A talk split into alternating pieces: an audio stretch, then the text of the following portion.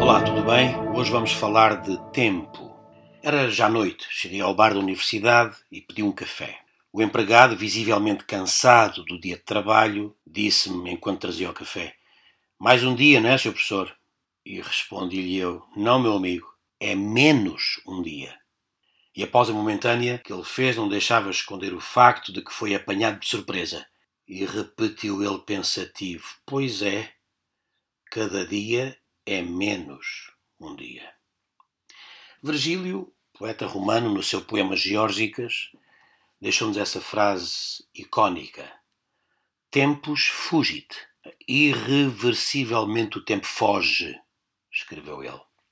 O tempo é um património comum a todos nós. Todos temos 24 horas por dia. Mas algumas pessoas acham que o dia tem horas mortas. Todos temos sete dias numa semana, mas algumas pessoas acham que a semana só tem cinco dias úteis.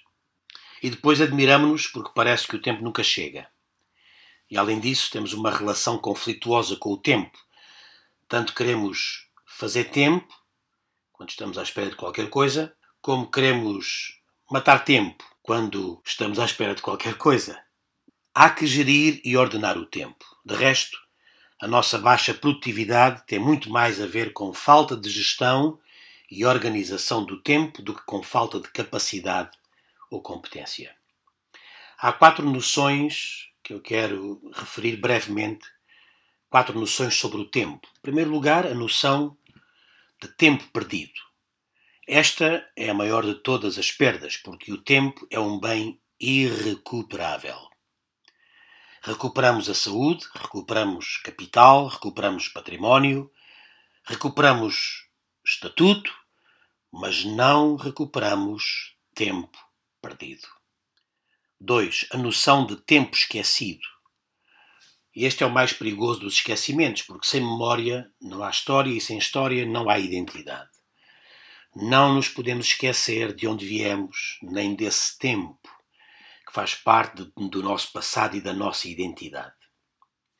E não esquecer as nossas origens e o tempo vivido nesse período pode ser um ótimo antídoto contra a arrogância. Em terceiro lugar, a noção de tempo investido. Uma ação de formação, um curso, um livro, uma palestra, um vídeo, um podcast. São formas de investir o nosso tempo na conquista de um património que pode ser importante para o nosso desenvolvimento pessoal. Em quarto lugar, a noção de tempo gerido. Assim como o tempo perdido é a maior das perdas, o tempo bem gerido é o melhor dos ativos que podemos ter.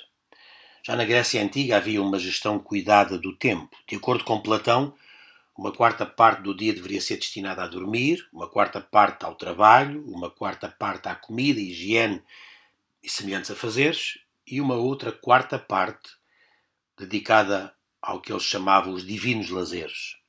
O teatro, a pintura, a oratória, a leitura, etc ou seja, onde a formação profunda da alma encontrava o seu alimento diário. A gestão do tempo, falando nesta quarta noção, dividindo agora em, em duas alíneas, a gestão do tempo implica duas, dois aspectos importantes. Em primeiro lugar, uma responsabilidade e, em segundo lugar, o conceito de rentabilidade. A responsabilidade tem a ver com o facto da gestão do tempo exigir responsabilidade. É por isso que há pessoas que só funcionam com um horário que lhes seja imposto. Falta-lhes responsabilidade, porque se trabalhassem com liberdade de horário, não produziam. Atrasavam, protelavam, esqueciam, desprezavam oportunidades e perdiam produtividade, exatamente porque lhes faltava responsabilidade. Portanto, a gestão do tempo implica, em primeiro lugar, responsabilidade. Em segundo lugar, a gestão do tempo aumenta a nossa produtividade ou rentabilidade. A pessoa que ganhou a benção da gestão do seu tempo por conta própria pode aumentar a sua rentabilidade. Então veja, se vender o seu tempo a trabalhar por conta de outrem, tem um teto que está estabelecido por quem paga o seu esforço. Mas, por outro lado, se tiver na sua mão a gestão do seu tempo, a sua rentabilidade deixa de ter aquele teto limitador e é você que se torna o seu próprio limite. Deixa-me repetir esta ideia. É você que se torna o seu próprio limite. Uma das melhores ilustrações deste princípio é uma história bíblica de uma mulher viúva e cheia de dívidas e que corria o risco da penhora dos filhos. Chegou ao profeta, expôs a sua aflição e o profeta perguntou: O que é que tu tens? E ela respondeu: Só tenho uma vasilha de azeite.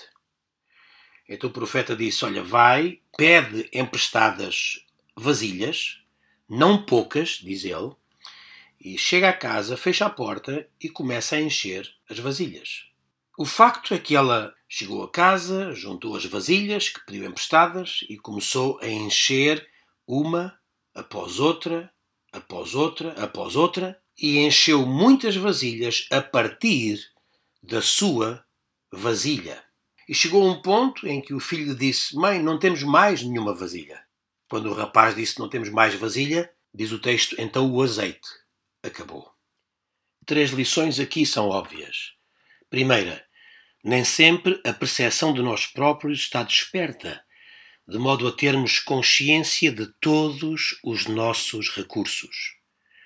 Esta mulher viúva não tinha noção de que tinha azeite para tanto. Segunda lição: precisamos elevar e otimizar a nossa vida vivendo num estado de fluxo constante, porque somos como uma fonte que vai jorrando à medida que se vai derramando. Assim como o azeite, sendo derramado, não parava. Terceira lição: a nossa rentabilidade depende de nós próprios. A vasilha é o nosso esforço, o azeite é a nossa produtividade. Quando acabaram as vasilhas, isto é, quando o seu esforço disser chega, a sua produtividade para. É por isso que é importante não esquecer que quem ganhou o privilégio de gerir o seu tempo, isto é, de ter tempo por conta própria, tem o privilégio de atingir níveis de máxima rentabilidade e tornar-se o seu próprio limite. Abraços.